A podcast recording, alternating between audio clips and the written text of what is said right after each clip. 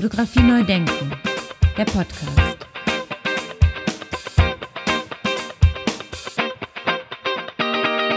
Ja, herzlich willkommen zu einer weiteren Episode von Fotografie neu denken. Ja, kaum zu fassen. Mir ist vor wenigen Wochen aufgefallen, dass es keinen Rückblick von der ersten Staffel gibt. Also keinen Rückblick mit Zitaten von allen 24 Episoden, die bis zum Beginn des Festivals in Regensburg 2020 entstanden sind. Skandal, dachte ich, das muss ich unbedingt nachholen. Denn es geht ja nicht nur darum, dass es irgendwie irgendeinen Rückblick gibt, sondern es ist für mich interessant, denn mittlerweile sind wir hier im Podcast bei über 140 Episoden. Und es ist sehr interessant zu sehen, welche Themen bereits in den ersten Folgen angesprochen wurden, die ich bis heute mit meinen Gästen diskutiere. Für mich und ich hoffe auch für euch und für Sie sind einige interessante Statements dabei von Interviewpartnerinnen, die ich zu Gast hatte, die für das internationale Festival fotografischer Bilder wichtig waren und immer noch wichtig sind. Ja, das internationale Festival fotografischer Bilder in Regensburg wird übrigens am 23. November 2023 eröffnet. Es beginnt mit einem Impulsvortrag und der Eröffnung der internationalen Hauptausstellung, in der wir, so ist es zumindest bisher geplant, 17 KünstlerInnen zu Gast haben werden aus Europa und den USA. Am nächsten Morgen, am 24.11., geht es dann weiter mit einem zweitägigen Symposium und elf Vorträgen von Philosophinnen, Wissenschaftlerinnen und Künstlerinnen. Am 25.11. geht es ab 9 Uhr morgens weiter mit dem Symposium bis zur abschließenden Podiumsdiskussion. Dann gehen wir ab 18 Uhr über in die Preisverleihung des Deutschen Fotobuchpreises 2023. Wer mehr wissen will, der besucht einfach unsere Webseite festival-fotografischer-bilder.de und trägt sich direkt in unseren Newsletter ein. Der Newsletter hat den Vorteil natürlich, dass dann die aktuellsten Informationen regelmäßig und frei Haus per Mail zugestellt werden. Und keine Sorge, es geht in unserem Newsletter nur und ausschließlich um das Festival, den Podcast und den Deutschen Fotobuchpreis.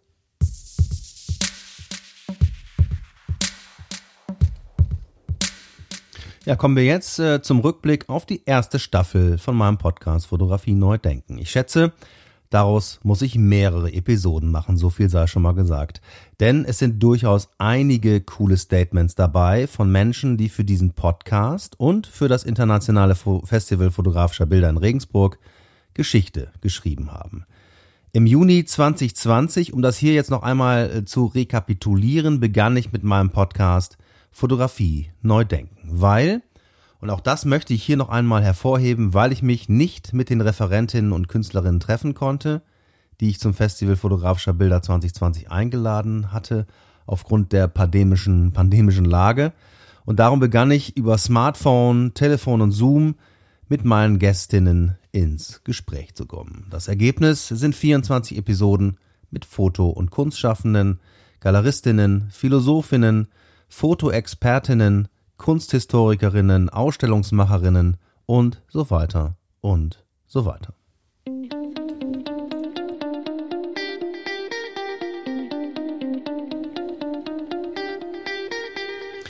Beginnen möchte ich diesen Rückblick mit einem Gespräch, das ich am 23. Oktober 2017 in der Pinakothek der Moderne mit Frau Dr. Inka Gräve Ingelmann führte anlässlich unserer ersten Festivalausgabe 2017.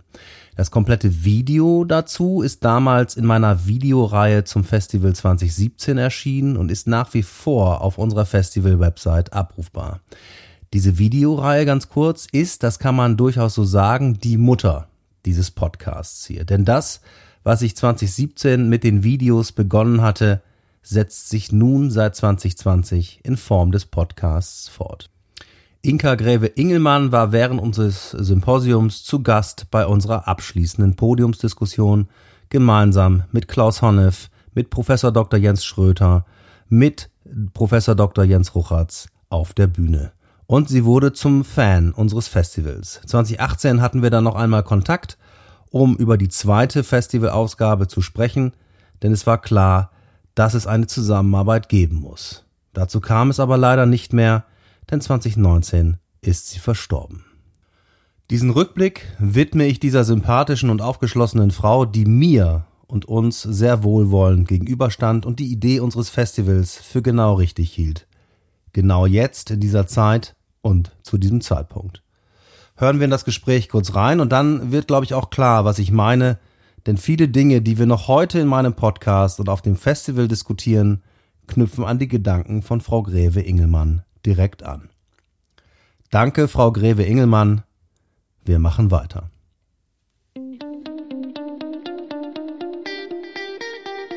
Ist fast jetzt 100 Jahre oder 90 Jahre her, hat Franz Roh, ähm, der eben anlässlich der Film- und Fotoausstellung diese, diese wirklich bis heute maßgebliche Publikation Fotoauge herausgebracht hat, in seinem einleitenden Text geschrieben, der Fotografie Unkundige ist der Analphabet der Zukunft. Und das können Sie im Grunde heute eins zu eins übernehmen.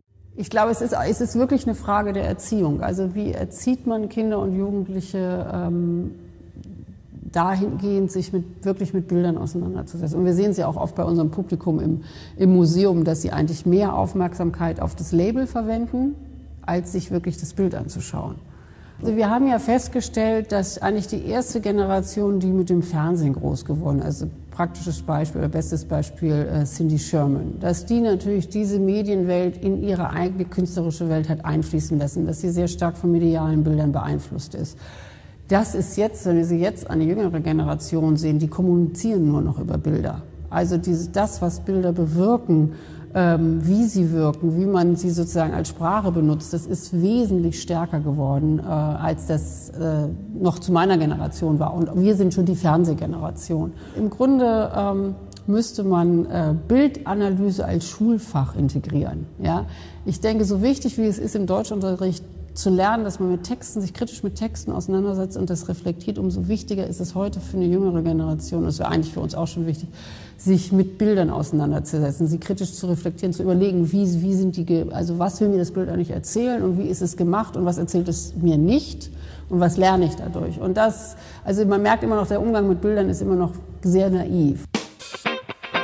Und als ich dann im Juni 2020 ganz aufgeregt war, weil ich mir das Mikrofon gekauft hatte und es an meinen Mac angeschlossen hatte und mit einem Freund ausprobiert hatte, wie das alles so geht, überlegte ich, wer ist mein erster Gast.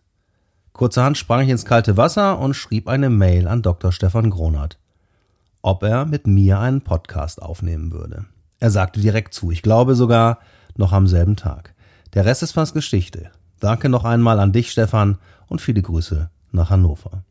Übrigens wollte ich Stefan Gronert bereits 2020 auf unserem Symposium haben, aber das ließ sich aus terminlichen Gründen nicht vereinbaren.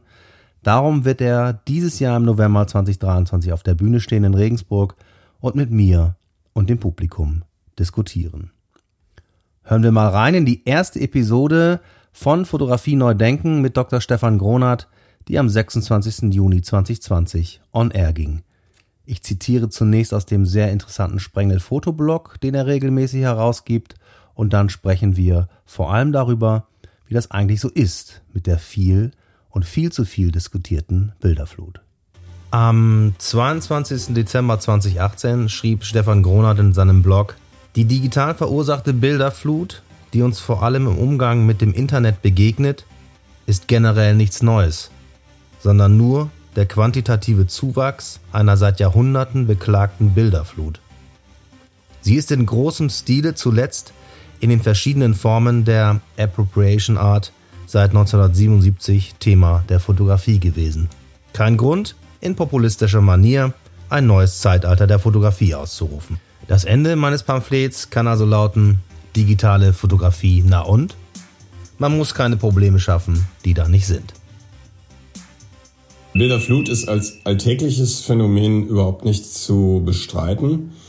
Ähm, denn man muss sich ja fragen, welche Bilder überdauern, welche sind auch noch sind so, dass sie mir im Gedächtnis äh, halten, erhalten bleiben. Also künstlerisch wertvolle und gute Bilder, die erinnere ich und äh, die sind es auch in zehn Jahren oder noch äh, viel später wert, angeschaut zu werden.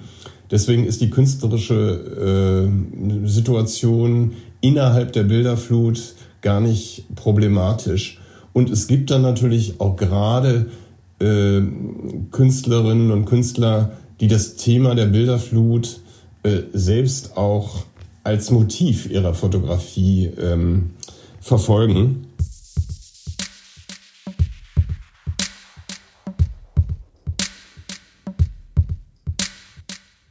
Ja, das war die erste Episode mit Dr. Stefan Gronert. Wie viele von euch und von Ihnen wissen, habe ich 20, äh, habe ich 2005 meinen Abschluss an der Folkwang Universität der Künste bei Jörg Sasse gemacht. Birte Piontek, mit der ich gemeinsam in Essen kurz vor der Jahrtausendwende zu studieren begonnen hatte, schloss ihr Studium ein Jahr früher bei Bernhard Prinz ab. Ich blieb in Essen und Birte ging mit ihrem damaligen Freund direkt von Essen nach Vancouver. Danach haben wir uns nicht aus den Augen gelassen und ihre Arbeit wurde Teil der von mir 2020 kuratierten Festival-Hauptausstellung Höher, schneller, weiter. Und natürlich rief ich sie kurzerhand an, um mit ihr einen Podcast zu machen. Smartphone sei Dank, die Tonqualität ist bestechend, sie sitzt in Vancouver und ich in Essen in meinem Studio. Hören wir mal rein in Episode 2, die am 2. Juli 2020 online ging. Wir sprachen vor allem über das, woran Birte in ihrer eigenen Arbeit interessiert ist. Ja, Birte, kommen wir dann mal zu deiner eigenen Arbeit. Du hast vorhin gesagt, dass du immer die Grenze zwischen den Disziplinen suchst, also weg vom Foto, Foto. Kannst du irgendwie beschreiben, wo so die Reise hingeht? Also was für dich da wichtig ist?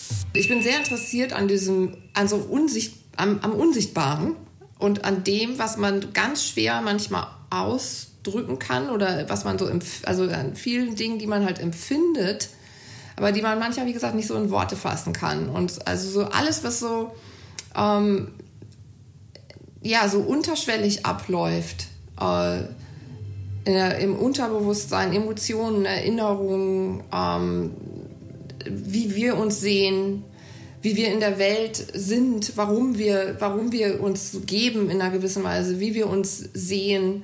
Das sind alles so Dinge, die man halt ganz schwer so in, in Worte fassen kann. Und daran bin ich interessiert, an, diesen, an, dieser, äh, an diesem Ding, was, was uns, was das alles eigentlich irgendwie zusammenhält, was aber keiner richtig benennen kann.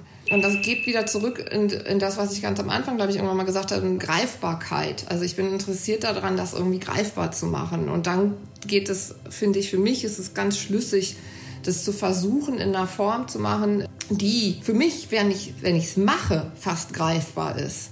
Also im Sinne von, einer Greifbarkeit von einem Foto, von einer Fotografie, ähm, das damit äh, tatsächlich irgendwas zu formen, die dann irgendwie fast so eine Stellvertreterfunktion äh, bekommen, um, um äh, dieses Innere auszudrücken. Und äh, diese Schnittstellen zwischen, zwischen Fotografie, Skulptur, äh, Performance, wo, wo es so ein bisschen sperrig wird. Ich glaube, dass in dieser, in dieser Sperrigkeit, das ist so ähnlich wie, wie äh, das äh, Konzept der Unheimlichkeit, wenn irgendwas so, so fremd wird, ähm, dass man das neu erkennt da drin.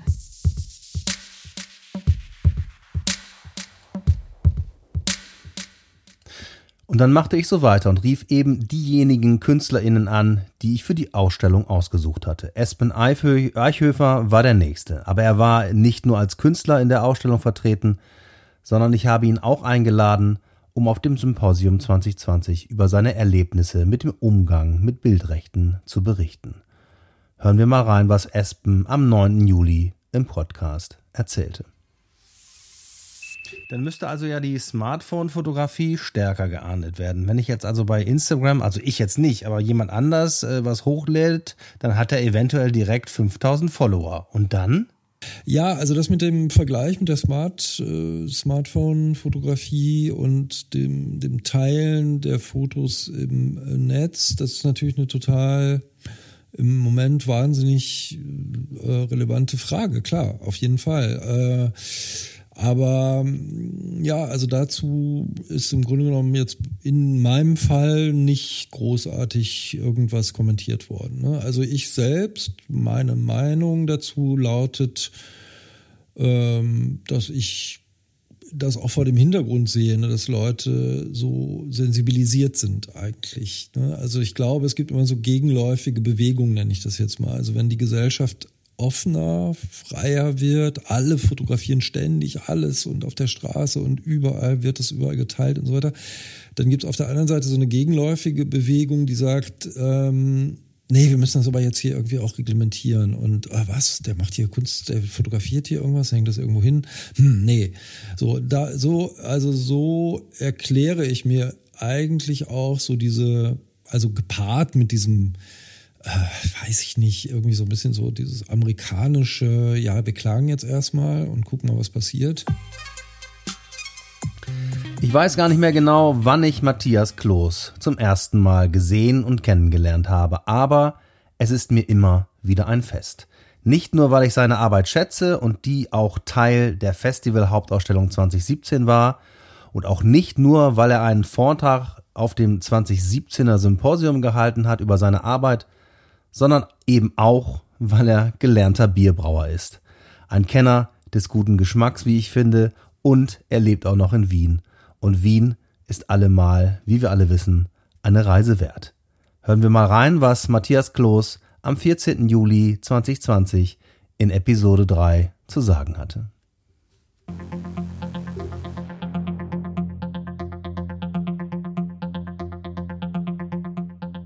Wenn man, wenn man in der Stadt unterwegs ist, äh, vergisst man sehr schnell, dass, das, dass man sich die ganze Zeit in einem komplett durchökonomisierten und durchpolitisierten Raum bewegt. Und diese Situation interessiert mich gerade sehr. Und gerade auch unter dem Aspekt, dass Wien natürlich eine Stadt ist, die ja, die, sie erlebt, erlebt gerade einen unglaublichen Stadtentwicklungsboom. Vor, vor zehn Jahren haben sie diesen, diesen Satz irgendwie geprägt. Äh, 2025 äh, wird Wien 250.000 Einwohner mehr haben was jetzt so an sich nicht, nicht so eine dramatische Anzahl ist bei knapp zwei Millionen Einwohnern. Ähm, aber die zweitgrößte Stadt in Österreich hat nur 260.000 Einwohner. Und es ist äh, ein Großteil ist natürlich auch Inlandsmigration ähm, und das hat natürlich Folgen. Also Graz äh, hat so 260, 280.000 Einwohner, wenn ich das jetzt richtig, hoffentlich hört kein Graz dazu. Ähm, und das heißt, äh, ähm, dass man innerhalb von diesen 15 Jahren von damals bis 2025 äh, komplett Graz nach Wien umziehen könnte. Und dafür brauchst du Krankenhäuser, Schulen, äh, Gebäude, Wohnraum, Arbeitsplätze. Und das ist für ein, für ein Land, das nicht ganz mal, nicht mal ja, knapp 8,5 Millionen Einwohner hat, schon irgendwie ein Riesending.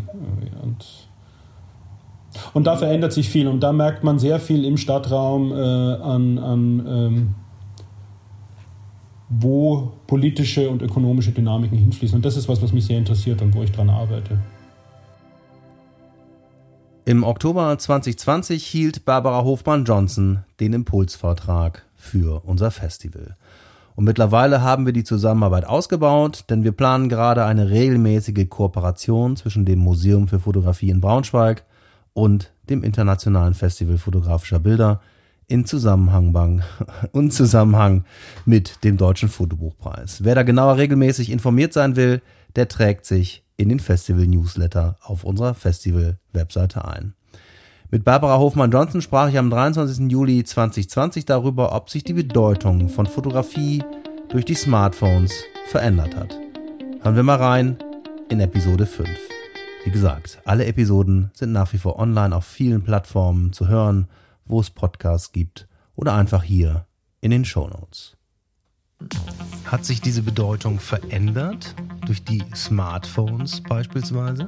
Smartphones erfüllen in unserer Gesellschaft natürlich das, die schnelle Handhabe der Fotografie, das schnelle Bild als Kommunikationsmittel, als Notiz von Begebenheiten, als Nachrichten, die man Menschen hinterlässt und die in Bilder gefasst werden, beziehungsweise die ähm, dann auch Dinge auch immer aufnehmen aus Zusammenhängen, die man nicht so schnell vermitteln könnte mit der Sprache, die aber auch andere Dinge aufnehmen, als wir uns dessen immer bewusst sind. Das fotografische Bild weiß oft ja auch mehr, als wir es zunächst mal im Moment der Aufnahme intendieren. Auch das sind Aspekte, die mit dem fotografischen Bild einhergehen und im Alltag durch das Smartphone besonders unterstützt werden. Gleichzeitig gibt es auch die eigene Ästhetik der Bildbearbeitung im Smartphone, die äh, Möglichkeiten, auch da wieder darauf zu reagieren und sich näher mit dem Bild zu beschäftigen. Das heißt, ein, als Kommunikationsmittel, aber auch als bildnerisches Gestaltungsmittel erscheint das Bild der Smartphones, das fotografische Bild der Smartphones als ein eigener Bereich des fotografischen Bildes heute.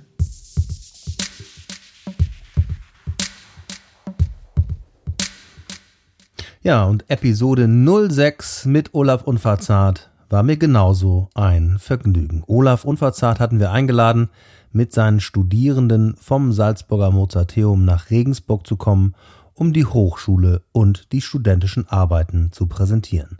Denn seit 2017 haben wir zu jeder Festivalausgabe eine Hochschule zu Gast gehabt. 2020 waren es sogar zwei. Zum einen das Salzburger Mozarteum mit Olaf Unverzart und seinen Studierenden sowie die Anglia Ruskin University aus Cambridge mit Kerstin Hacker, die später auch noch zu Wort kommen wird in Episode Nummer 22.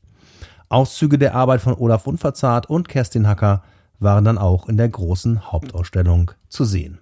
Am 30. Juli 2020 in Episode Nummer 6 fragte ich Olaf, wie er seine eigenen Arbeiten, wie er in seiner eigenen Arbeit vorgeht. Hören wir da mal rein. Also das heißt, ähm, sowas wie Sujet oder ein Konzept äh, spielt dann keine Rolle. Also ein Konzept nach dem Motto, du gehst raus und suchst, sondern du gehst raus und findest, oder? Genau, also es gibt auch diese Konzeptarbeiten, äh, also die, die, von, die so entstanden sind, aber auch da ist es so, dass es ähm, recherchemäßig äh, von irgendwo herkommen muss, was natürlich mit mir zu tun hat. Also es ist äh, eins der, der Hauptsachen, äh, warum irgendwas gut werden könnte, ist, dass es mit einem was zu tun haben muss. Das ist auch eines der Sachen, die ich immer wieder meinen Studenten versuche beizubringen. Das muss mit einem zu tun haben. Also ich äh, bin einfach ein extrem ungeeigneter Auftragsfotograf, weil sobald ich äh, irgendwas fotografieren soll, was mich nicht interessiert, merkt man das sowohl an meinem Gesichtsausdruck wie auch an meinen Bildern. Sehr schön, sehr schön. Das heißt, für alle Beteiligten ist dann auch äh, mehr oder weniger sofort klar, dass das keine gute Idee war. Vielleicht. Naja, weiß ich nicht, aber es ist auf jeden Fall äh, naheliegend, dass man äh, in dieser begrenzten Zeit, die man auf der Welt ist, bei diesen ganzen Möglichkeiten, die man hier mit diesem Internet und allen möglichen hat, sich auf Sachen konzentriert, die einen was bedeuten und ausmachen. Weil wenn man jetzt von überall so ein bisschen was macht, dann äh, hat man so ein bisschen verloren, glaube ich. Das heißt, äh, zusammengefasst könnte man so ein bisschen sagen, dass du ein Fotograf bist, der von innen nach außen fotografiert. Ja, also ich, hab, ich sage immer, was ein gutes Bild ausmacht, ist, dass es genauso viel mit einem selber zu tun hat, als mit dem, was auf dem Bild äh, thematisiert wird. Und ich glaube, so kann man es vielleicht auch sagen. Also das nicht, gelingt mir natürlich nicht immer, aber das ist eigentlich ein, ein, ein Ansatz, der ein gutes Bild ausmacht.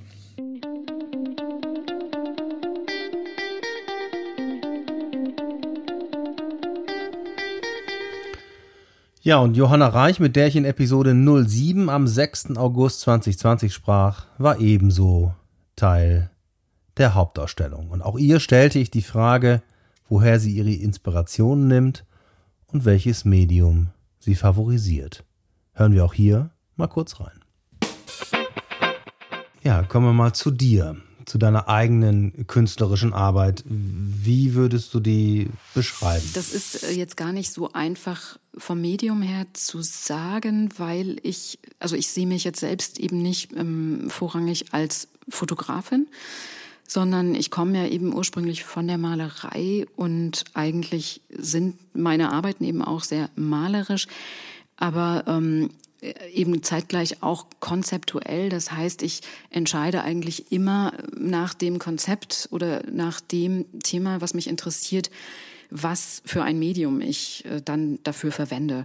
Und das äh, hat alles, oder ich sage mal, Dreh- und Angelpunkt ist bei mir eigentlich eher das bewegte Bild Und ähm, wenn ich jetzt beim, beim fotografischen Apparat äh, bleibe und auch vielleicht beim Malen mit Licht, ähm, dann ist das vielleicht eher auch so das fotografische Gewehr oder also eben die, die vielen Bilder, die mich interessieren. Ähm, und äh, thematisch interessiert mich eigentlich auch immer so eine Einbindung eben in Geschichte, in historische Zusammenhänge. Das heißt, wie, wie sehen wir ähm, Vergangenheit? Ähm, damit wir eben auch in die Zukunft blicken können. Und ich ähm, ja, gucke eben immer gerne auch nach hinten, nicht nur mit Geräten, also wenn man jetzt an Camera Obscura oder Laterna Magica oder sowas denkt oder Panoramen, sondern eben auch Geschichtsschreibung. Ähm, ich habe in den ja, letzten zehn Jahren eben so ein großes Projekt gemacht zu verschwundenen Künstlerinnen. Und ähm, da habe ich eben auch mit, mit Polaroid-Fotos gearbeitet, aber auch mit der Fragestellung, weil ich diese verschwundenen Künstlerinnen des 19. und 20. Jahrhunderts wieder ähm, zeigen wollte, wieder hervorholen wollte, die ich aus Archiven ausgegraben habe und äh, die ich dann auch eben mit einem Team äh, in Wikipedia eingespeist habe. Um die wieder zu zeigen, habe ich quasi so ein Polaroid während des Entwicklungsprozesses abgefilmt. Und das ist was, was mich eben auch sehr, sehr interessiert, ähm, dass Fotografie ja eigentlich auch immer mit Film zu tun hat. Also letzten Endes äh, dass also der Entwicklungsprozess des Bildes eigentlich so ein ganz magischer ist, quasi ein Film, der nur einmal passiert.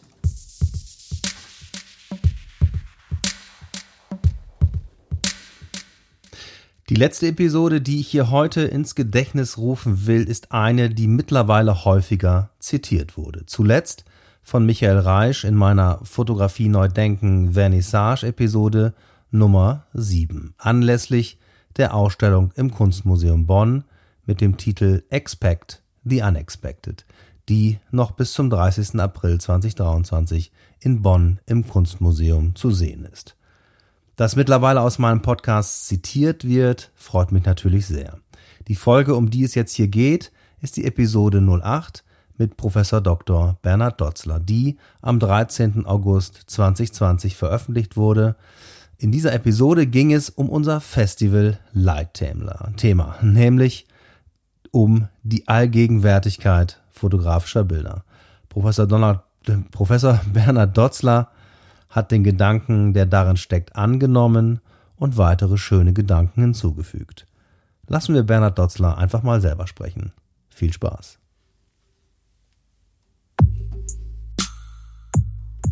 Und da würde ich gerne, Herr Dotzler, das so ein bisschen beleuchten, dieses Phänomen, das kann ich auch, das ja nicht zuletzt durch die Entwicklung des Smartphones nochmal deutlicher geworden ist. Eben dieses technische, einfache, das kann ich auch. Lassen Sie uns das mal beleuchten. Ich vermute im Grunde, dass das eher eine Frage, eher die Frage ist, ähm, kann ich als Rezipient äh, hinter dem einen Bild oder auch der Bilderserie, äh, der Bilderwand, dem Instagram-Auftritt oder was auch immer, kann ich da irgendeine Form von Konzept erkennen, das ich spannend finde. Ich würde ja sagen, ist in der Überspitztheit vermutlich falsch, aber in der Tendenz nicht falsch, dass seit den Frechheiten eines Duchamp äh, die diese Banausenhaltung, das kann ich auch, äh, im Raume steht und obwohl sie banausisch ist, gewissermaßen äh, auch gerechtfertigt ist, weil es genau darum ging, Kunst nicht mehr von Können allein her zu definieren, sondern von einer Idee her zu definieren.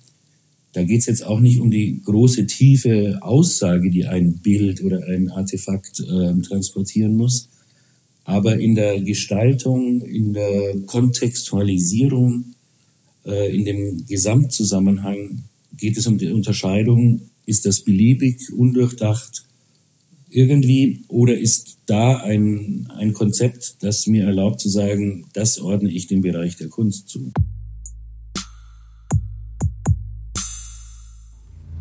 Ja, dann kommen wir jetzt äh, dazu, zu dem übergreifenden Thema, das wir uns für das Festival gestellt haben. Das ist nämlich die Allgegenwärtigkeit fotografischer Bilder. In diesem Allgegenwärtigkeit steckt ja ein sprachlicher Fehler, wenn man so will. aber vielleicht ist der ja semantisch gar nicht so verkehrt. Er ist semantisch richtig, aber eigentlich sprachlich falsch, weil, weil es die Allgegenwärtigkeit ist eigentlich schlicht die Allgegenwart. Ja. Aber es steckt natürlich eine semantische Pointe insofern drin, weil Gegenwärtigkeit meint ja das, was einem bewusst ist. Das ist, etwas ist mir gegenwärtig heißt, davon weiß ich, dessen bin ich mir bewusst. Also meint Allgegenwärtigkeit vielleicht nicht nur Allgegenwart, Überallheit der Bilder, sondern wirkliche mentale Präsenz der vielen Bilder. Gibt es einen Unterschied zwischen Fotografie und fotografischen Bildern?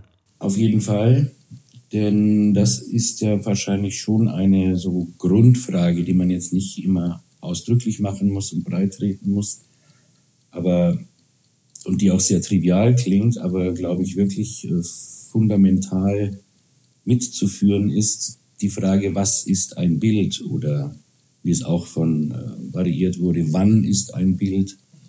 Ähm, gerade in der digitalen Gegenwart, in der wir angekommen sind, massivst im Bereich der Fotografie, ähm, ist es ja vielleicht auch problematisch geworden, von fotografischen Bildern im emphatischen Sinn zu reden.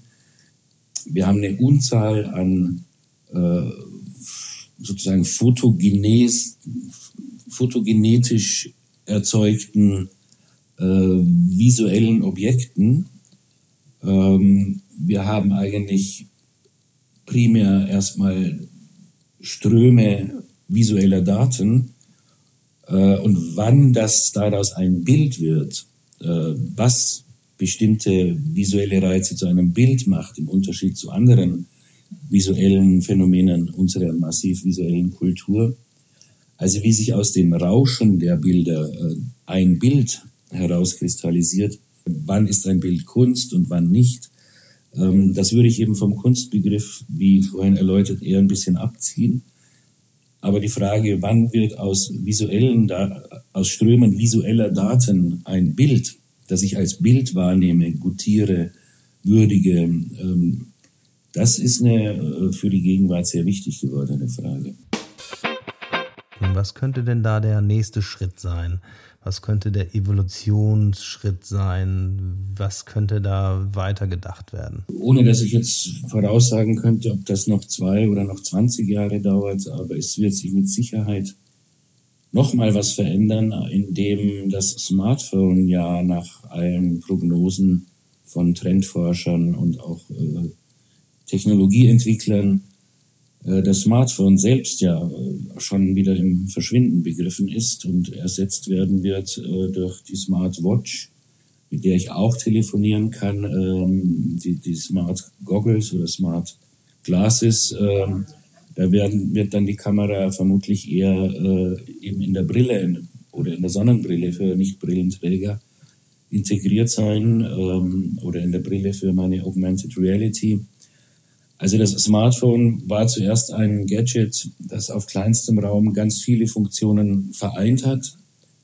Und wenn die Prognosen zutreffen, ähm, geht die Entwicklung inzwischen schon wieder eher dahin, dass sich das Smartphone wieder in Einzelteile auflösen wird und die eine Funktion wandert in die Watch, die andere Funktion äh, wandert ins Headset, das man aus anderen Gründen und nicht mehr um zu telefonieren äh, trägt.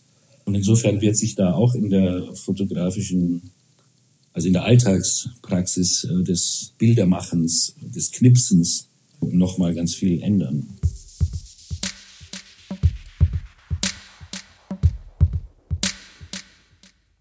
Das war's für heute mit dem ersten Teil von drei Teilen mit dem Rückblick auf die erste Staffel von meinem Podcast Fotografie Neu Denken. Wie gesagt, ich kann das noch immer nicht ganz glauben, wenn ich darüber nachdenke, wie viele Episoden mittlerweile online sind und wer bereits alles dabei war. Fakt ist, wir sind hier erst bei Folge 8 angekommen und klar ist, dass beinahe alle Fragen, die uns interessieren, sei es beim Festival, will, beim Festival, sei es in diesem Podcast und demnächst auch beim Deutschen Fotobuchpreis, bereits hier angesprochen wurden. Freut euch auf den zweiten Teil dieses Rückblickes der ersten Staffel. Der kommt demnächst. Wer mehr wissen will, der besucht einfach unsere Webseite festival-fotografischer-bilder.de und trägt sich direkt in unseren Newsletter ein. Der Newsletter hat den Vorteil, dass dann die aktuellsten Informationen regelmäßig und frei Haus per Mail ins Haus kommen sozusagen. Und keine Sorge, es geht in unserem Newsletter nur um das Festival, den Podcast und den Deutschen Fotobuchpreis. Alle Informationen sind wie gewohnt in den sogenannten Show Notes zum Anklicken aufbereitet. Alles Gute derweil, bis zum nächsten Mal und ciao ciao. Fotografie neu denken, der Podcast.